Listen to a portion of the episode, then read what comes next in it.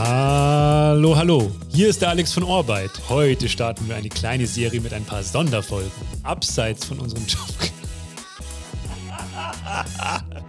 Abseits von unseren Jobcasts wollen wir nämlich beleuchten, was für Bewerbende wirklich attraktiv an einer neuen Stelle bzw. an einem neuen Arbeitgeber ist. Bevor schon in der nächsten Folge ausschließlich Kandidatinnen und Kandidaten zu Wort kommen, starten wir nun in Folge 1 mit einem runden Tisch und haben hierzu drei Personen zu Gast, die ihre Sicht auf die Dinge aus drei verschiedenen Blickwinkeln teilen können und haben als extra auch ein paar Live-Call-ins mit Fragen an die drei im Gepäck dabei. Wir hören, was konkret eine Bewerberin dazu sagt. Denn Ines ist nebenbei auf der Suche nach einer neuen Herausforderung und hat in den letzten Monaten den Markt für sich ein wenig beobachtet. Sie antwortet dann zunächst als letzte von den dreien. Außerdem dabei ist Dominik. Er vertritt in unserem Roundtable die Gruppe der HR-Dienstleister. Er ist Gründer von Mana HR. Dominik antwortet an Position 2. Und wir haben Linda mit dabei. Sie ist Head of Recruiting bei Hypoport. Wir hören nun von allen dreien, was aus ihrer Sicht für Bewerbende besonders attraktiv ist. Und Linda startet. Viel Spaß. Ah, ich finde am attraktivsten für Bewerbende sind tatsächlich Aufgabenbereiche in den Unternehmen. Also sicherlich auch Benefits und äh, grundlegend Kompensationen. Was ich aber immer mehr auch mitkriege, sowohl von Bewerberseite als auch von Talenten, die in den Unternehmen schon arbeiten, sind die Aufgabenbereiche. Ich denke, dass es attraktiv ist, wenn ein Unternehmen sich von einem anderen unterscheidet. Und zwar, was meine ich damit? Äh, in der heutigen Zeit, glaube ich, sind sehr, sehr viele Einblicke in die Firma relativ gleich, weil das wirkt irgendwie alles aufgesetzt und da ist ja das Thema authentisch, äh, so ein Wort, was glaube ich extrem viel verwendet wird, was die Leute heutzutage wollen. Ich glaube, wenn man da authentische Einblicke bekommt, weil dann kann man ja Firmen unterscheiden, weil die unterscheiden sich ja auch. Die Menschen, die man dann drin sieht, ich glaube, wenn das gegeben ist oder da ein Einblick in, in die Realität, sage ich mal, möglich ist, das glaube ich, ist für die Leute heutzutage sehr, sehr attraktiv. Ja, also als erstes möchte ich natürlich ähm, der Linda zustimmen. Ich finde, Aufgabenbereiche sind ganz spannend. Also wenn man genau weiß, ähm, was auf einen zukommt, was ähm, die Stelle so an Herausforderungen mit sich bringt. Und ich äh, stimme natürlich dem Dominik total zu. Ähm, wenn ein Unternehmen sich als authentisch darstellt, ist es für mich wahnsinnig wichtig. Und ich finde, man ähm, liest es halt einfach auch schon in den Stellenanzeigen oder ähm, man sieht es, wie die Unternehmen sich präsentieren in Stellenanzeigen. Es gibt ja verschiedene Arten. Es gibt ja nicht nur die Standardstellenanzeige bei LinkedIn, die halt standardmäßig aufgebaut ist, sondern es gibt ja mittlerweile das, was ihr habt, ähm, den ähm, Jobcast oder es gibt ähm, bei Instagram ganz viele schnelle ähm, ja, Stellen, ähm, ja, Anzeigen, wo man sich schnell und unkompliziert drauf ähm, bewerben kann. Und ich finde, wenn sich da ein Unternehmen auch ein bisschen von abhebt, aber auch authentisch zeigt, also dass es zu dem Unternehmen passt, ähm, dann finde ich, macht es das attraktiv, einfach mal zu gucken, hey, ähm, die haben mich jetzt mit irgendwas angetriggert und ähm, das interessiert mich jetzt, da gucke ich jetzt weiterhin. Ja, hallo, da ist die Sarah. Ich hätte eine Frage an die Ines. Wie bzw. wo schaust du denn aktuell nach einem Job und ähm, gibt es vielleicht was, was dir da auffällt? Ich muss sagen, ich schaue gerade verstärkt zum Beispiel bei LinkedIn und dann liest du dir die Sachen durch und denkst, boah, also so geht es mir immer, äh, dass ich dann denke, wow, ähm, wer, wer, hat das geschrieben? Also, und wenn dann halt so eine Standardstellenanzeige, und es fällt mir halt gerade bei großen Konzernen auf, dass es halt so ähm, 0815 Stellenanzeige, ähm, das, diese, äh, dieses Unternehmensprofil rauskopiert, da reingehängt, ähm, und vielleicht auch gar nicht so von der Abteilung oder auch von den Menschen, die diese Stelle besetzen wollen, geschrieben, sondern halt von einem Bereich, der wahrscheinlich in dem Bereich gar nicht so viel mit den Leuten mal gesprochen hat, was so eine Stelle eigentlich ausmacht und was die Menschen auf der Stelle ausmacht. Und da sage ich halt sehr oft, oh nee, nächste, nächste, nächste. Next. Viele Unternehmen haben einfach noch keinen Employer Branding Bereich und am Ende, wenn wir in die Stellenanzeige gehen, dass das Ganze attraktiv klingt, das hat ja nichts mehr mit reinem Recruiting zu tun und grundlegend auch nicht mehr mit den Skills, die ein klassischer Recruiter oder eine klassische Recruiterin mal mitgebracht hat. Das geht halt Richtung Personalmarketing, Content Marketing äh, und die Verbindung dahingehend ist, glaube ich, in vielen Mindsets einfach noch nicht angekommen und wie wichtig das Ganze ist. Und äh, das, was Ines gerade gesagt hat, das fällt mir auch auf. Dann, äh, dann wird gegoogelt und dann hast du vielleicht noch drei, vier Unwissende in der nächsten Abteilung und dann wird das teilweise einfach so hochgeladen und dann guckt mal jemand nicht nochmal drüber. Also die Herausforderungen kennen wir auch.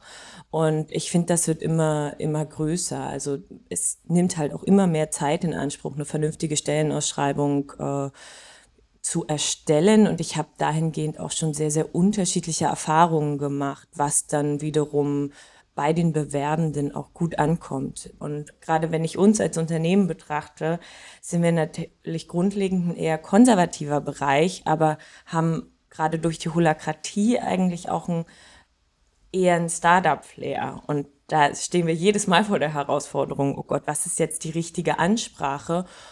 Das sind so viele kleine Herausforderungen, die das Thema Stellenanzeige dann auch ganz, ganz schnell hinten runterrutschen lassen, wo man sich sagt, okay, ist der Nutzen so da, obwohl ich Ihnen total zustimme. Also wenn das nicht attraktiv ist, warum sollte ich mich äh, bewerben? Oder wenn ich nicht rauslesen kann, dass das das richtige Aufgabengebiet für mich ist. Ich stimme da auch der Linda zu.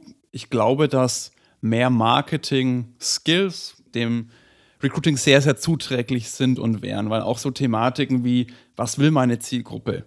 Da kann man mit kleinen Tests und kleinen Testkampagnen das easy rausfinden und muss einfach mal schauen. Das machen ja Marketer auch nicht anders.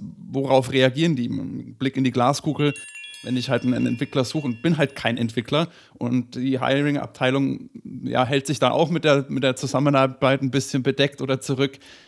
Was mache ich dann? Aber das sowas muss man halt können. Das, und das kann man auch nicht erwarten, dass ein Recruiting- oder HR-Team jetzt auf einmal sowas kann. Und da wird aus meiner Sicht sehr, sehr oft, und das werfe ich auch niemand aus dem HR und Recruiting vor, zu viel äh, Fokus auf Effizienz statt Attraktivität gelegt liegt daran, weil es ist historisch gewachsen, es ist, hat sich da so ein bisschen Mächteverhältnis, sage ich mal, gedreht und aber auch HR wird halt auch total überladen. Ah. Ja, die haben zigtausend Sachen, es wird immer mehr erwartet, diese Personalschlüssel, wie viele HRler teilweise für ein, für eine sagen wir, Personenanzahl im Unternehmen zuständig sind. Das kann ja nicht funktionieren, dass die sich auch noch hinsetzen und Gedanken machen, äh, wie formuliere ich das jetzt gut, weil dann sitzt schon wieder der nächste Hiring Manager im Nacken. Also da haben wir ein grundsätzliches Problem, würde ich mal sagen. Und das aber erlebe ich halt immer wieder. Auch ein bestes Beispiel, wo ich immer sage, Bewerbungs, ähm, äh, das äh, Bewerbungsformular da fragt man dann Sachen ab wie Straße, Hausnummer und solche Sachen, wo ich dann öfters in den Austausch gehe und frage, warum? Und dann heißt es ja, wenn wir die Person einstellen, dann haben wir das gleich für die Personalakte, für die digitale Personalakte, wo ich sage, verstehe ich, aber was, wenn ich dadurch Leute verliere, und da würde ich gerne mal dann auch die, die Ines dazu fragen, ob das vielleicht auch so ein Punkt ist, wenn es ein ewig langes Bewerbungsformular ist, ob man dann gerne mal abbricht. Da beißt sich so ein bisschen die Katze in den Schwanz, weil wenn ich dann niemanden zum Einstellen habe, was bringt mir dann dieser Schritt, den ich mir in der Zukunft spare, aber dazu dem kommt es ja gar nicht. Also ich glaube, das ist, und ich sage, werfe ich auch niemanden vor, ich glaube, das sind so ein paar Sachen, wo man ein bisschen so umdenken muss, wenn man sagt, hey, da möchte man ja, mehr, mehr Bewerber oder attraktiver für BewerberInnen sein. Aber vielleicht Ines, wie siehst du denn das mit Bewerbungsformularen? Ah ja, gutes Thema. ähm, ich habe gerade letztens, ähm, saß ich so am Handy, habe rumgedaddelt, ne, dann kam so eine tolle Stellenanzeige und ich dachte dann, hey, komm, ich gebe mal meine Daten schnell ein. So, und plötzlich war so der letzte Schritt, ja, jetzt ähm, lad doch bitte mal deinen Lebenslauf hoch. Und ich sitze am Handy und denke so, ich habe doch jetzt nicht meinen aktuellen CV auf meinem Handy. Was habe ich gemacht? Ich habe es abgebrochen, weil ich dann dachte, ich war schon so weit gekommen, hatte ein paar Fragen beantwortet, fand ich ganz cool und dann habe ich zum Schluss das einfach weg. Und ähm, ich finde auch gerade bei großen Konzernen, und ich meine, ich habe meine Unterlagen vollständig hochgeladen und dann ging die Bewerbung nicht raus, weil ich musste nochmal alles händisch abtippen. Das heißt, ich saß da wirklich zwei Stunden dran, um ähm, eine, äh, sorry, aber eine Pipi-Bewerbung abzugeben, wo ich danach gedacht habe, für was? Und dann habe ich noch das war ja noch der Abschuss. Da kam ähm, zwei Wochen später mal, ja, ähm, Ihre Bewerbungsunterlagen sind nicht vollständig. What? So, und ich hatte alles hochgeladen. Ein Dokument, in dem alles war. Und ich dachte, ja, okay, dann mache ich mir die Mühe und lade nochmal alles einzeln hoch. Und dann habe ich drei Tage später eine Absage gekriegt. Und das war für mich halt einfach so das Zeichen, für was ähm, gebe ich mir als Bewerber die Mühe und fülle aufwendige Formulare aus, ähm, die sie dann eh nicht an äh, oder mit meinen und lade auch meine Unterlagen hoch, vollständig, gebe mir Mühe und dann weiß ich oder ich merke, ähm, das System hat mich aussortiert vielleicht, ja, oder ähm, es hat sich äh, niemand die Unterlagen überhaupt angeguckt. Ähm, ja, und dann denke ich mir halt auch, okay, fürs nächste Mal mache ich mir die Mühe dann halt nicht mehr. Hallo, hier ist der Georg. Ich habe eine Frage an Linda. Wie ist es eigentlich mit dem Druck für HR aktuell und hoher Arbeitsbelastung, viele Dinge unter einen Hut bringen, zum Beispiel auch Active Sourcing? Also ich glaube, den Druck spüren wir alle. Äh, das wäre gelogen, wenn ich das jetzt irgendwie äh, verneinen würde. Aber es ist dahingehend, finde ich, auch immer die Sache, einfach zu sagen, dass wir das kapazitätstechnisch jetzt vielleicht auch mal nicht schaffen. Also ich habe ja genauso Druck wie, wie der oder die Hiring Managerin. Und da kommt es einfach für mich auf eine gute Kommunikation an. Und da ist, das geht halt Richtung strategische Themen. Ne? Also das ist gerade, wenn du auch sprichst von Direktansprache, wenn ich das von oben gut aufbaue und halt auch verargumentieren kann, habe ich noch nie erlebt, dass das nicht umgesetzt wird und äh, dass dadurch dann nicht auch Druck abgebaut werden kann. Aber dazu muss ich halt auch Nein sagen. Das ist halt ganz wichtig. Hallo, hier ist Katrin. Ich habe eine Frage an Dominik. Also ich kriege mit, dass es sehr viele HR-Produkte auf dem Markt gibt, die alle das Blaue vom Himmel versprechen. Wie soll man sich denn da noch auskennen? Die Versprechungen, die aber natürlich jeder hat, das ist verstehe ich auch, dass der Markt sagt, ja, die äh, versprechen alle nur das Gleiche. Da ist immer die Welt rosa-rot und alles super toll und wir machen den besten Support, wir sind bei euch an der Seite und dann haben wir unterschrieben und dann heißt es, ja, wie halt in drei, vier Monaten mal oder ihr müsst wieder irgendwas. Also ich verstehe das. Ich verstehe, dass es auch schwierig ist für HR-Teams oder Recruiting-Teams dann zu sagen, wer ist denn der richtige Anbieter für mich jetzt? wie finde ich den denn raus? Ähnlich wie es mit dem Arbeitgeber ist. Wenn alle nur dasselbe sagen und alles Ding, ist es schwierig. Dementsprechend, ja, man, man will sein Produkt verkaufen, man ganz klar, das ist unser Geschäft. Ähm, Im Endeffekt des Tages glaube ich aber auch, dass man da auch schon ein, ein Stück weit anders sich zeigen kann, indem man halt einfach versucht, Mehrwert zu geben. Aber ja, ich hoffe, das beantwortet deine Frage ein bisschen so. Ähm, es ist klar, schreien alle das Gleiche und ich verstehe, dass der Markt sagt, okay, ist doch alles das Gleiche und ich kann es gar nicht herausfinden. Ähm, und, und wie gesagt, das, was ich auch mal dazu sage, ich kann halt nur bedingt helfen. Ich kann halt den Beitrag, die Plattform, die Möglichkeit, die Mittel, dass du alles kannst, dass du dein Marketing, dein IT nicht für allen Scheiß äh, ganz deutlich gesprochen brauchst, aber gesagt, für die Inhalte, für das Employer Branding, was packe ich auf eine geile Karriereseite? Du kannst die bei uns mit Templates super geil gestalten, aber ich kann halt dir nicht dabei helfen, das zu formulieren, weil ich bin halt auch kein Texter in der Hinsicht, ja. Das ist so ein bisschen meine Antwort darauf. Ja, ein Stück weit kann ich das äh, total nachvollziehen, dass dann auch gesagt wird, hey, ähm, die Bewerber sind selber schuld, wenn sie sich dann nicht mal mehr Mühe machen, ein Anschreiben zu formulieren. Ich glaube, es ist ähm, einfach das Gleichgewicht, was wir herstellen müssen, ne? Ähm, ein Geben und ein Nehmen. Und ähm, man merkt ja, ob man zu dem Unternehmen passt und dann gibt man sich dafür auch Mühe. Und ähm, dann ist man nicht zu fein dafür, mal ein Anschreiben zu formulieren, wenn eins verlangt wird. Und ähm, dann kommen da auch noch so Themen wie, ja, dann soll sein Gehaltswunsch, dein frühestmögliches Eintrittsdatum. Und dann denkst du immer, ja, gut, ich weiß ja nicht, wie euer Prozess jetzt, äh, wie lang der geht und so, ne? Aber ich sag halt, dann gebe ich mir Mühe, wenn ich das möchte. Hallo, hier ist Rainer.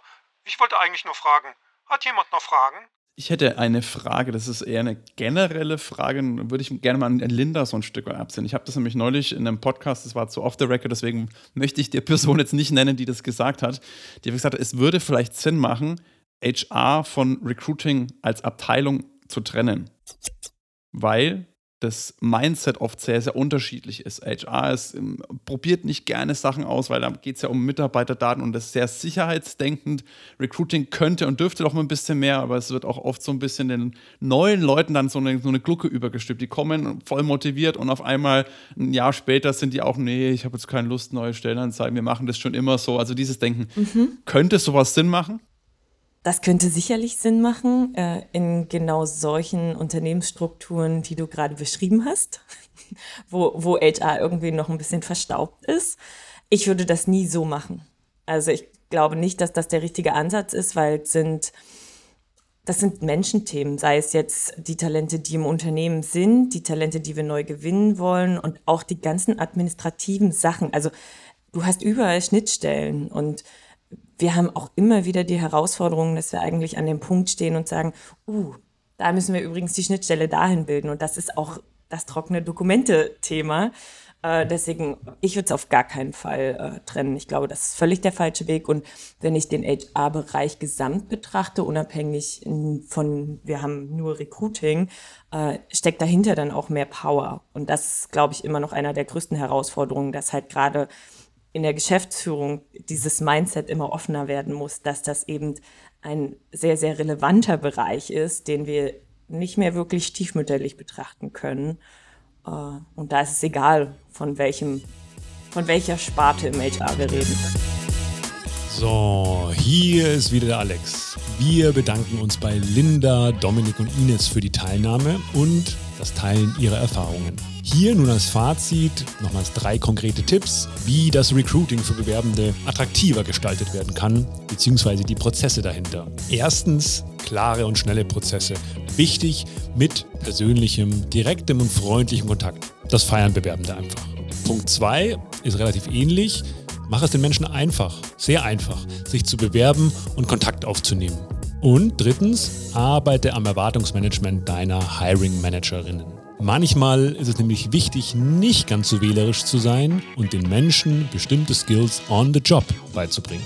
Das war's für heute. Wir freuen uns, wenn du unserem Kanal folgst und ja, vielleicht 5 Sterne hinterlässt und wünschen dir natürlich viel Erfolg für dein Recruiting 2023. Das Orbit-Team sagt Tschüss.